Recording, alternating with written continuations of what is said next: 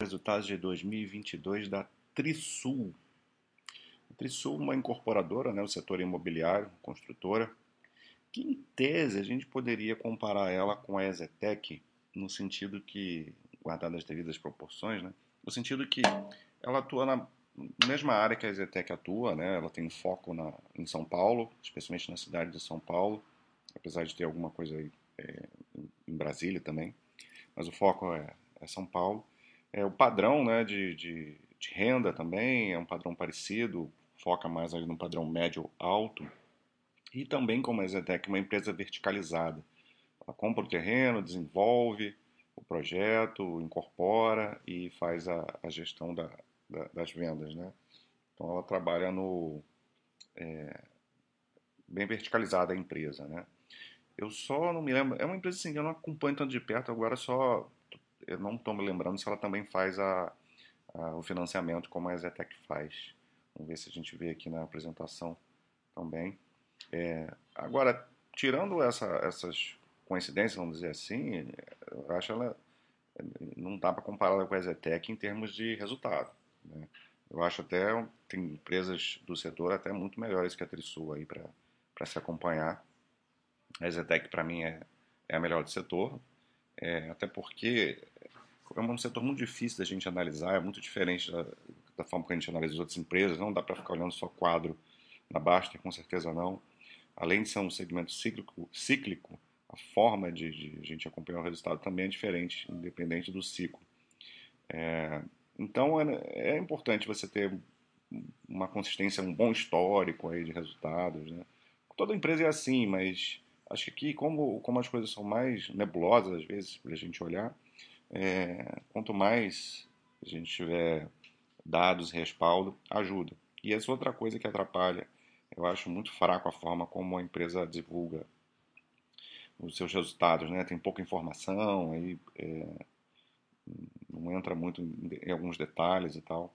Enfim, é, mas é uma opinião pessoal, né? Pode ter gente que gosta, não estou dizendo que a empresa é ruim, é, só se olhar o, o histórico aí, a gente vai ver que a empresa vem, ela vem melhorando, na verdade. Né? Ela possui uma estrutura de capital bem complicada há um tempo atrás e passou a, a, a ter uma solidez melhor ou, ser até mais conservadora no que diz respeito ao seu endividamento. E isso deu para ela um fôlego para resultados melhores. Mas o ano não foi bom, de qualquer maneira, isso está acontecendo aí com praticamente todas as empresas do setor. Né?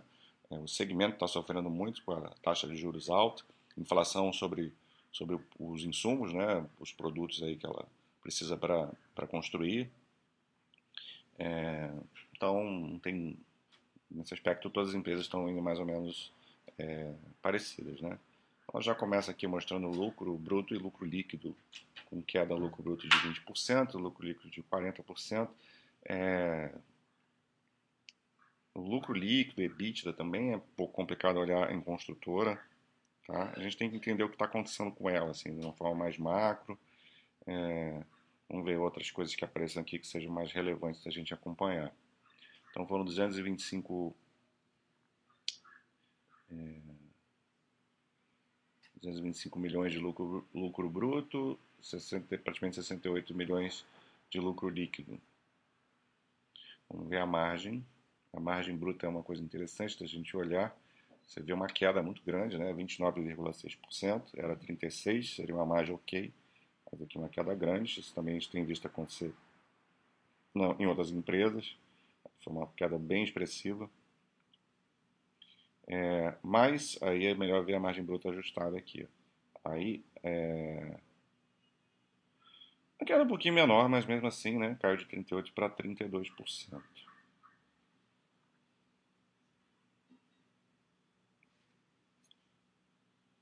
O resultado do trimestre também teve a mesma pegada, né? As margens caíram mais ou menos no mesmo, no mesmo nível. Vamos ver aqui, a receita caiu 1,8%, queda bem discreta. 760 milhões aqui de, de receita.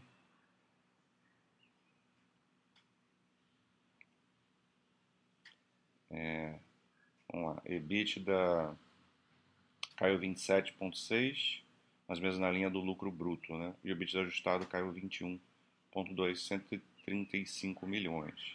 A margem EBITDA também sofreu uma queda aí. É, já vi que o resultado financeiro também atrapalhou aí, a queda do lucro líquido foi maior por conta disso. Estrutura de capital, um endividamento que aumentou aí 33%, 904 milhões, né? quase um bilhão aí de, de dívida. Tem uma disponibilidade de uns 300 e pouco. E o endividamento líquido vai para 593, 30% de aumento. Aqui ela não dá a alavancagem, né? Acho que ela está com uma alavancagem mediana, se não me engano, mas a gente vê lá na, no quadro da Basta. Recebíveis performados aí, valor pequeno, 100 milhões. Vamos ver a parte de vendas. Se a empresa vendeu bem ou não. Queda de 6%. É, para o momento, assim, até que as vendas foram ok, né? Os distratos aumentaram bastante, ó, 33%. Distrato já foi um problema maior uh, para o segmento, para esse segmento, né? A lei do distrato mudou e as empresas ficaram um pouquinho mais protegidas, não é? Quando faz o distrato, você não pode distratar tudo como era antigamente, né? devolver todo o dinheiro. Ah, então, acabou sendo, é uma preocupação, mas é uma preocupação bem menor do que era antes. E aí, tirando os distratos, a venda, as vendas ainda teria uma queda até maior, né? De, de, após os distratos, né? 10% de queda, que foi um, um os distratos deram uma apertada aqui. O VSO aqui é um fator bem importante para a gente olhar, né? A venda, venda sobre oferta. É... Aqui está consolidado, né? Aqui tem um valor bom, né? De 22%. Acima de 15% já seria um valor ok e, e acima de 30% é excelente, né? A empresa ela vai vendendo, vai lançando e vai vendendo aos poucos né? É ideal você vender nos momentos certos também. Às vezes vender tudo não, se você fosse vender tudo, você poderia não é, não ser não ser o ideal. Então é bom ter uma uma venda sobre oferta ali é, na casa de uns 30% e tal. O 22 é, é foi até tranquilo. Agora esse outro critério aqui, FRS, aqui está bem diferente, né? Cada trimestre é um valor bem mais baixo. Aí eu também realmente não vou saber por que ela faz essa, essa diferença.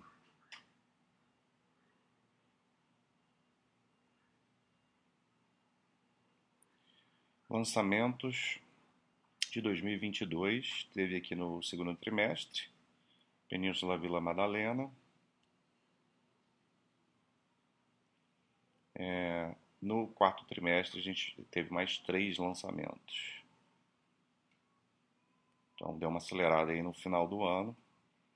E isso pode, pode explicar um pouquinho também o resultado, né? Porque como quando, quando você vê lançamento em dezembro, então acaba que não dá tempo de, de vender muito, muito aqui e às vezes essa é, boa parte aí desse lançamento vai, ser, vai se repercutir no, no na receita do receita POC do primeiro TRI de 23, né?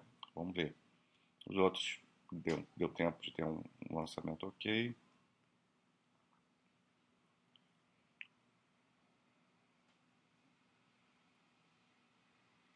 As, empre, as entregas, né? Foram um, dois, três, seis, seis, seis empreendimentos entregues. No momento de entrega começa a ter é, geração de caixa, né? É, mais, de forma mais profunda. A geração de caixa tem a ver com o ciclo, então você vai ver muitas, muitas vezes geração de caixa negativa é, nesse tipo de empresa, e aí quando você tem é, bastante entrega e começa a, vir uns pagamentos, aí a geração de caixa dá uma positivada.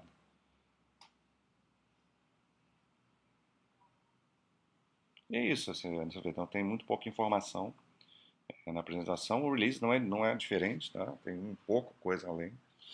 Então vamos olhar aqui a, uma empresa que tem números, é, a gente ia falar números inconsistentes, mas isso é bem, é até uma característica, né?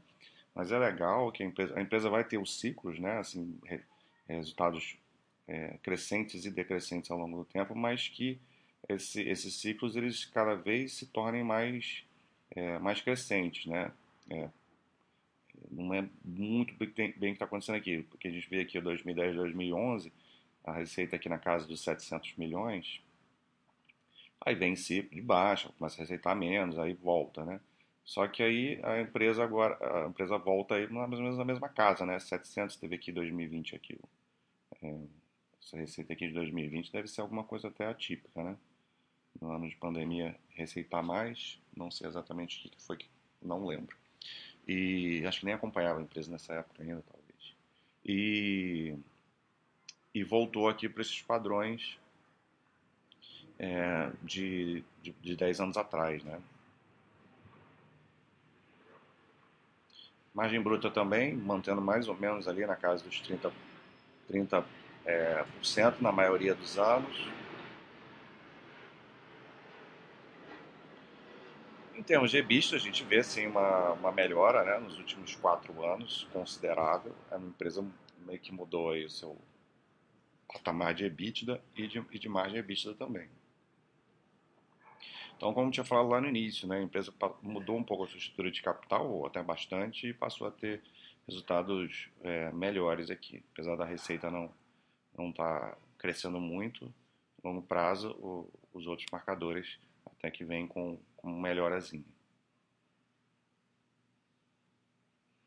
Aqui a gente vê muito claro, ó, a dívida líquida vista, como era uma empresa muito alavancada até 2016, isso é um problemático, né? No ciclo de baixa, a empresa a gente viu muitas empresas do setor falindo, né? nunca mais se recuperaram ou, é, por, por não, não, cuidar do seu endividamento. Né?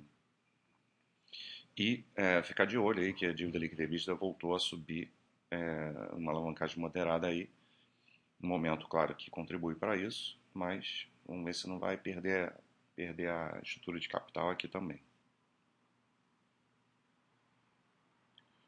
Como eu falei, a gente vai ver alguns anos de fluxo de caixa, é, de geração de caixa operacional negativa, tem a ver com ciclo.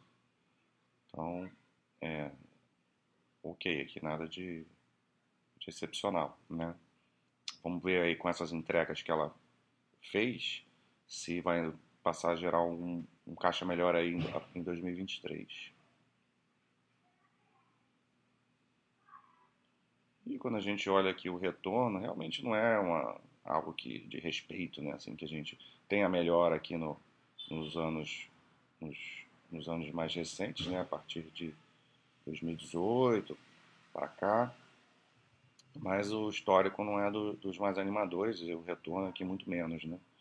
O retorno bem, bem fraco. Então, assim, não é que seja uma empresa ruim, mas acho que tem coisas melhores para se olhar aí e até com mais facilidade de acompanhar, que realmente tem muito pouca informação, teria que cavucar mais aí.